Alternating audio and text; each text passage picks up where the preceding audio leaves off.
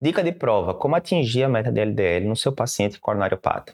Primeiro passo vai ser, além da mudança de estilo de vida, vai ser sempre estatina de alta potência, atova ou rosuva em doses altas. Não chegou na meta, o LDL não está abaixo de 50, o segundo passo seria associar ezetimibe 10mg. Mantendo a estatina, associa o ezetimibe.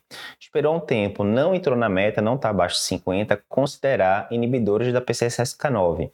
E aí vai ficar os três, vai ficar a estatina associado com o ezetimibe, associado com o inibidor da PCSK9.